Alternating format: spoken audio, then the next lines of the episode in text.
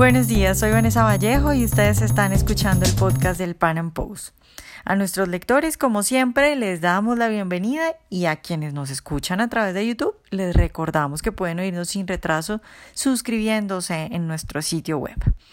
En Brasil sucede por estos días algo bien particular. Luis Ignacio Lula da Silva, el expresidente de ese país, se pelea el primer puesto en las encuestas sobre intención de voto para presidenciales con Jair Bolsonaro. La situación es bastante particular, primero porque Lula es un ladrón comprobado, es decir, Lula está en la cárcel por robar la pregunta es cómo es que los brasileros le siguen queriendo a Lula y cómo es posible que después de todo lo que ha hecho y que después de que está en la cárcel sigue estando de primero en las encuestas sobre intención de voto, sigue peleándose ahí ese primer lugar. Pero además también es bastante particular lo que sucede en Brasil porque quien le está dando la pelea es un personaje bien polémico que cada vez se vuelve más liberal en lo económico y que tiene ahora apoyo incluso de libertarios que conforman su equipo económico. Para mí este hombre es una especie de fenómeno Trump.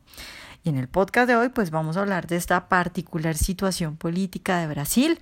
Recordemos que las elecciones presidenciales son en octubre, es decir, no falta nada. Hoy vamos a analizar cuál puede ser la estrategia del Partido de los Trabajadores, si tienen oportunidad de ganar ahora con Lula en la cárcel y le contamos también quién es Jair Bolsonaro, el polémico derechista que muchos odian, pero que cada vez es más popular, va subiendo en las encuestas, ya en algunas incluso aparece como ganador y cada vez también dice cosas más liberales en lo económico. Entonces es un personaje bastante interesante.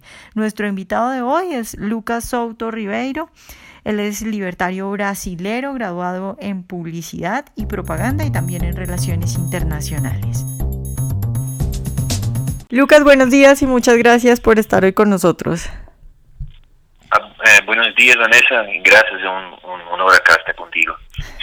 Bueno, Lucas, eh, mi idea es que hablemos un poco del futuro político de Brasil, eh, porque pues es bastante complicado y quisiera empezar preguntándote que pongamos en contexto a la gente y preguntarte en este momento cómo están las encuestas sobre intención de voto para presidenciales en Brasil. ¿Sigue punteando Lula o ya ha habido algún cambio? Sí, en verdad, en algunas encuestas ¿no? Eh, Lula sigue en primero, pero en algunas otras Bolsonaro ya, ya, pasó, ya está delante de Lula, ¿sí? Pero antes de, de, de todo es importante hablar con la gente, ¿no? Que la posibilidad de Lula ser presidente es muy pequeña, ¿no? Y de ser candidato también. Que la verdad es que sí, está en la cárcel, ¿no? Entonces ya fue juzgado en la primera instancia, en la segunda instancia, ¿sí? hubo todo tipo de, de posibilidades jurídicas, de todo para, para buscar a que Lula no estuviera en la, cárcel. Pero, pero sí está, ¿no? Y, y fue todo muy, muy bien hecho jurídicamente, ¿no? Entonces todo con muchas, muchas pruebas, abundancia de pruebas, ¿no? Entonces, eh, la consideración de Lula es importante en las elecciones, sí, ¿no? Porque eh, yo veo como un plan del PT, ¿no? parecido un poco con qué pasó con, con en Argentina, con Perón, ¿no? Eh, yo, en verdad, ellos ellos pudieron, eh, no, no otra, poner, dejar el nombre de Lula hasta el fin, ¿no? Y al fin cuando eh, el, Tribunal de Electoral de Brasil diga, no, no, no se, no, no se puede mismo, eh, ya, ya está claro que no se puede, ¿no? Pero de una manera mucho más, más enfática, ¿no? Y ahí se pone otra persona y, la idea es que esa persona sustituya a Lula, ¿no? Sea la, como si fuera Lula, algo así, ¿no? Lula, ¿tú, tú crees, eh, Lucas, tú crees que es posible encontrar que el Partido de los Trabajadores encuentre alguna persona que recoja todos esos votos de Lula? Porque no sé si es tan fácil que Lula diga voten por este y que todos le vayan a hacer caso. ¿Tú crees que es posible eso? No, no, yo creo que eh, hay alguna transferencia de votos, sí, eso sí va a pasar, ¿no? Y hay, de verdad también, hay una todavía existe una militancia de PT, ¿no? Entonces existe eso, pero seguramente va a ser mucho eh, más pequeño que, que, los votos de Lula, ¿no? Por ejemplo, el candidato más probable hoy para el PT sería un, un tipo que fue alcalde de San Pablo, ¿sí? Y, que, mira, él fue tan mal que él disputó las elecciones 2016 Sí, y, y quedó con 16%, ¿no? Uh -huh. El tipo se llama Fernando Haddad. Y, y, bien, el tipo que estaba en el gobierno de 2012 a 2014 en la Comarcade, disputó la reelección y, y perdió la, en, en, primera vuelta con apenas 16% de los votos. ¿sí? Uh -huh. Entonces, eh, esa, esa, es la, esa, es la, esperanza del PT. ¿no? Entonces, la, la, idea es seguir con el nombre de Lula, ¿sí? con el nombre de Lula, seguir con esa cosa, decir como si Lula fuera el Mandela de Brasil, ¿no? que está en la cárcel sin, sin razón de ser, y después pone otro, y probablemente debe ser eh, esa persona que es Fernando Haddad, ¿no? Sí. Lucas, ¿y cómo está eh, organizada la izquierda en Brasil? Porque hasta donde yo tengo entendido también está dividida. Es decir, hay una izquierda y hay otro candidato de izquierda que no es del Partido de los Trabajadores. ¿Qué tanta fuerza tiene? Creo que es una mujer. ¿Qué tanta fuerza tiene esa otra izquierda que no es el Partido de los Trabajadores? Ah, sí, sí, hay, alguna fuerza, sí. Eh, todavía sí, la izquierda tiene fuerza en Brasil, ¿no? Entonces tiene representatividad. Hay, hay un, un tipo llamado Ciro Gomes, ¿sí?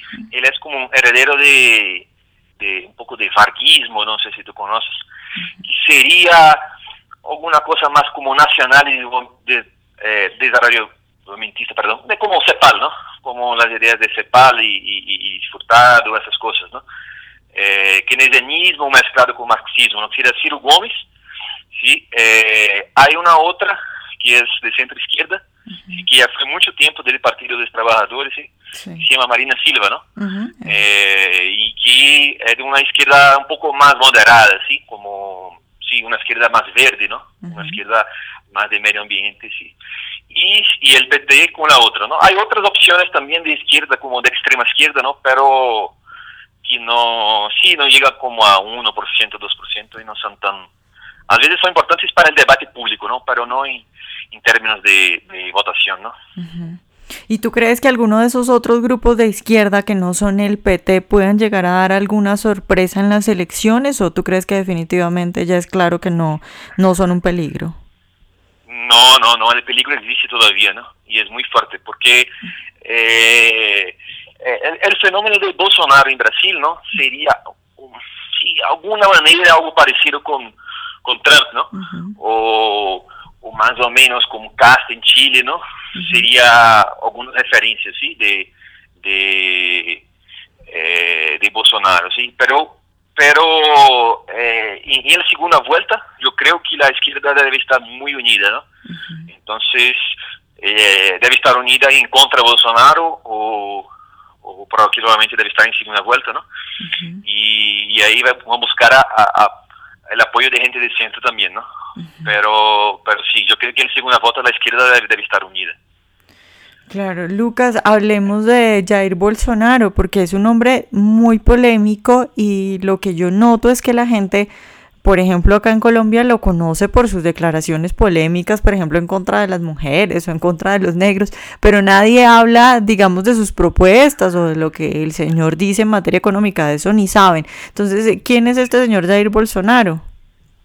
Sí, sí. Eh, Bolsonaro es, es un, un, tipo que hizo carrera militar ¿no? en Brasil ¿no? mucho tiempo y hace, hace mucho tiempo que está con, con eh, como diputado federal, ¿no? Pero así, él, él, él tiene eh, las bases de él son más conservadoras, ¿sí? Más conservadora, pero está buscando ahora acercarse mucho del liberalismo económico, ¿no? Ha, ha puesto un, un economista se llama Paulo Guedes, ¿sí? y el tipo fue uno de los fundadores de un think tank eh, liberal libertario que hay en Brasil llamado Instituto Milenio, ¿sí? y, y ya ha hablado muchas cosas acerca de, cambiado muchas cosas, muchos temas, ¿no? Acerca de privatizaciones, acerca de, eh, de menos impuestos también, de, de reformas tributarias, ¿no? Él está, está cambiando mucho eh, eh, la agenda para un tema más, un tema de una economía más más abierta ¿no? y, más, y más liberal. ¿no? Eh, y él ya, ya había hablado mucho de eso antes. Él siempre decía, no, yo no sé mucho de economía, ¿sí? Y buscaba en general. Eh, y ahora yo creo que, que la equipa económica de, de, Bolsonaro va a tener bastante como autonomía, ¿no? Para hacer las cosas. Entonces, yo creo que debe, debe ser una cosa como, sí, algo, algo más conservador en, en el social y, y, y, y, más, y más liberal en la economía, ¿no? Pero no, eso, eso te habla de, ah, no, porque Bolsonaro las mujeres, hay, hay mucha como desinformación acerca de eso, ¿sí? El tema que Bolsonaro quedó muy conocido, ¿no? Acerca de eso de, de, de las mujeres, decía eso. En verdad, él estaba defendiendo, ¿sí? Eh, la castración química para violadores, ¿sí? O sea, él defendía penas más fuertes en contra de violadores. Y hubo una pelea con la diputada del PT, ¿sí? Que estaba en contra de eso. ¿sí? Entonces, esa pelea, en verdad, eh, eh, Bolsonaro ganó muchísima popularidad, ¿no? Aunque todo el establishment, toda la niña empezó a, hablar mal de él acerca de eso, pero la verdad él estaba defendiendo que, que, que pasó, ese caso concreto, ¿sí? En Brasil hubo un, tipo eh, que tenía como 17 años, ¿sí? Que, que violó una niña, ¿sí? Eh, mató el novio de ella, ¿sí? Y, y, y tenía, tenía su, sus, sus, penas muy ablandadas, ¿sí? Porque era, de, era, era menor de 18 años, ¿sí? Y Bolsonaro defendía que no, que el tipo era una persona ya de 17 años, sabe, sabe qué puede hacer, ¿no? Entonces defendía incluso eh, eh, más rigurosidad incluso la castración química, ¿no? De violadores. Pero en ese momento del debate, sí, a, a, la, la, diputada del PT llamó a Bolsonaro de, de, de violador, ¿sí? Ahí él dijo a ella, eh, tú no mereces como ser violada, ¿sí? Él dijo a ella una cosa muy grosera, ¿sí? Como, no, dice, que era, era tan fea que, que ni un violador iba a querer, ¿sí? Algo así. Uh -huh. eh, eso puede ser grosero, ¿sí? Pero peor que una grosería, eh, llamar a alguien de, de violador, ¿no? Entonces fue un momento de, de, de, de discusión más con, con, con, sí, discusión más, más acalorada, ¿sí? Entonces algo así. Lucas, ¿y cuál es el ambiente dentro de los libertarios o qué piensan los libertarios de Bolsonaro? Porque cuando sucedió el fenómeno Trump, que empezó, digamos, a dar tantas declaraciones y a coger tanta fuerza en las elecciones de Estados Unidos, yo creo que la opinión dentro de los libertarios estaba dividida. ¿Qué pasa en Brasil con Bolsonaro? ¿Lo apoyan los libertarios o está también dividida?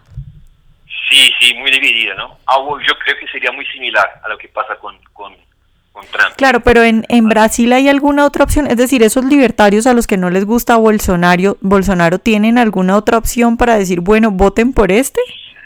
Sí, sí, sí, hay, hay una opción, sí, que sería, eh, sí, más pura, ¿no? Liber porque en Brasil los conceptos libertario y liberal son, son un poco diferentes que acá en Colombia, ¿sí? Uh -huh. Pero la, la opción que sería más cerca de eso sería eh, João Moedo, ¿sí? Que es candidato del Novo. Uh -huh. Pero la verdad es que João Es como, está como 1% de intenciones de voto, ¿sí? Uh -huh. Está con... con o sea, no es una opción de... real.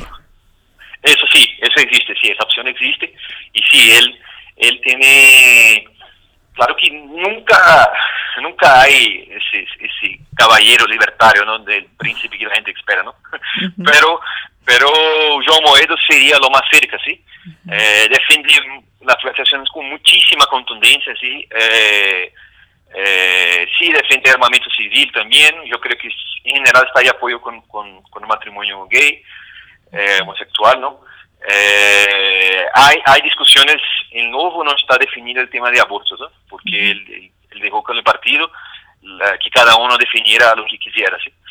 Pero no hay opinión, por ejemplo, eh, definida en relación al aborto, aborto sí, porque es, es, también es una cosa hasta el mundo liberal libertario que, que no es como definida también, ¿no? Uh -huh. Entonces, pero sí, sería el Partido Nuevo sería lo más cerca, ¿no? Lo más cerca de eso. Ajá. Lucas, ya para sí. terminar, eh, hemos visto la estrategia, digamos, en Hispanoamérica de los personajes que llegan a segunda vuelta, que se supone que son de derecha o que son apoyados por la derecha y que para ganar se corren hacia el centro. Entonces tenemos, por ejemplo, a Piñera en Chile completamente corrido hacia el centro para contener votos. Eh, tuvimos acá en Colombia a Duque, que Duque evidentemente se hizo muy pacífico y muy amigo de la paz para poder conseguir votos. ¿Eso está ocurriendo en este momento con Bolsonaro o tú crees que vaya a ocurrir como estrategia para cautivar a esa gente que lo ve muy de derecha? Eh, sí, alguna cosa, sí, alguna cosa, pero pero menos. Yo veo que en Brasil sería más parecido con Estados Unidos, sí. Yo creo que que, que las posiciones más eh, extremas, sí, más ex, extremas son, son, están, están apareciendo más, sí. Uh -huh. Pero sí, claro, él necesita también ese, ese, esos votos de centro, sí. Uh -huh. claro, ahora, especialmente la, la manera que está se presentando, se presentando también, como está buscando sí, controlar un poco más las palabras, sí, está y ahora probablemente también debe tener como equipos más más profesionales, ¿no? De marketing político, esas cosas, ¿no? Pero sí, yo creo que la tendencia es polarización en Brasil, ¿no? Hay, hay candidatos de, de centro, por ejemplo, el tipo que fue gobernador de São Paulo, ¿no? Que es Gerardo Alckmin. El tipo sí sería eh, eh, un socialdemócrata así como de centro, así como como Capriles en Venezuela, algo así, ¿no? Pero la verdad es que, es que la gente así blanda en Brasil ahora no está cautivando a la gente, ¿no? Entonces es un momento de, de, de eh, sí, de, de, tomar de posiciones, Entonces eh, la gente cuando está quedando más así, sin, sin posicionarse o más así débil, no está cautivando tanto a la gente, ¿sí? Como sí, el caso de Alckmin o sería de Marina también, ¿no? eh, sí, Bueno, esperemos a ver entonces qué pasa y a, ver si Bolsonaro sigue subiendo en las encuestas de aquí a, las elecciones. Muchas gracias por estar hoy con nosotros. Ah, muchas gracias, Vanessa. Gracias a tus oyentes también. Saludos. Ojalá hayan disfrutado nuestra entrevista de hoy. Recuerden seguirnos en nuestro canal de YouTube y en nuestras redes sociales y nos vemos en un próximo Panam Podcast.